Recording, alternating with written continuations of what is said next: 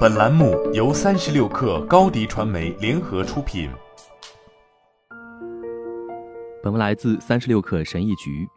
展望二零二二，企业客户对苹果未来一年有不小的期待，我们就大概预测一下将要发生的事情。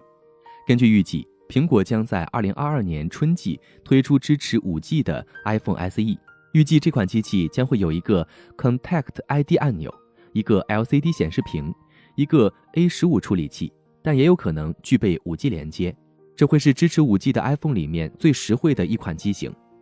为了将自己的五 G 买家群体变成收入，预计运营商会给全新客户提供可观的报价，从而帮助 iPhone 的销售。降价、供应商优惠。以及五 G，再加上高效的 A 十五芯片，这些因素将吸引买家入手，并扩大五 G 市场。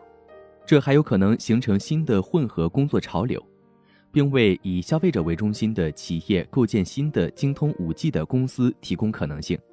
我不知道苹果怎么才能保持它在 iPhone 十二和 iPhone 十三上所积攒起来的势头。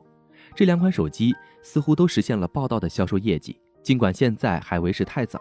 就算对任何最狂热的最新买家来说，谈改进还太早，但苹果需要 iPhone 十四来吸引那些想换 iPhone 以及升级手机的人。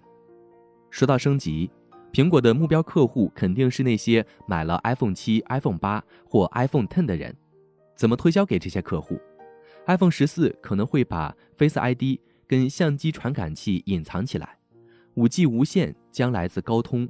而 A 十六芯片很可能是 iPhone 目前采用的五纳米处理器的四纳米改进型号，它的电池续航时间应该更长，效能应该稍有提升。而通过额外的机器学习增强功能，这些智能手机看起来会比技术上要快得多，而且会比 iPhone 可能的升级用户群体用过的机器要更高效。在极端情况下，2TB 的存储可能也是可行的。二零二二年，苹果最大的消息很可能就是苹果 AR 眼镜的推出。经过漫长时间的制造之后，我们将迎来一个全新的平台替代品，甚至会改变眼镜商。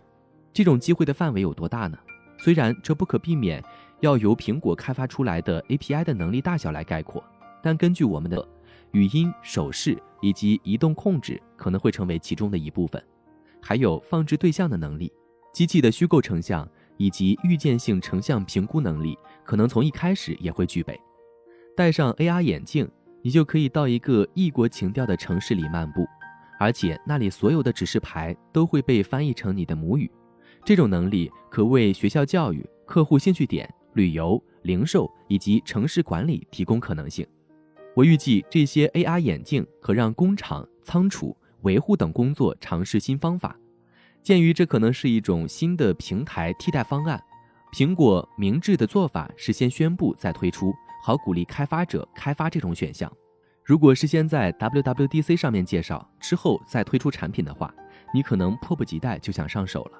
但这里我们必须警告一下：如果苹果的这些产品像某些人预测那么昂贵的话，那早期的替代品基本上可以肯定是给那些对特定兴趣领域的改进感兴趣的高端客户准备的。大众市场买家的体验暂不在他们的考虑范围。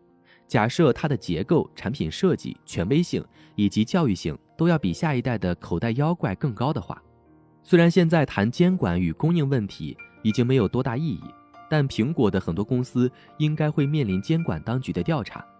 在苹果开始进军新领域的同时，监管机构很可能开始对苹果耕耘的原有业务做出裁决。监管可能会影响到苹果的资金储备。并可能限制苹果扩大规模，但任何针对苹果的判决也可能会被用来对苹果的对手，所以从长远来看，这可能会变成一种建设性的力量。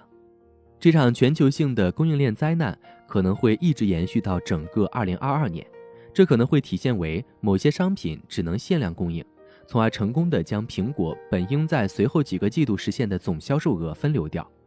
如果你看到苹果及其芯片制造合作伙伴在美国境内设立处理器生产工厂，以及即将到来的半导体支持一揽子交易变成现实，请不要感到惊讶。好了，本期节目就是这样，下期节目我们不见不散。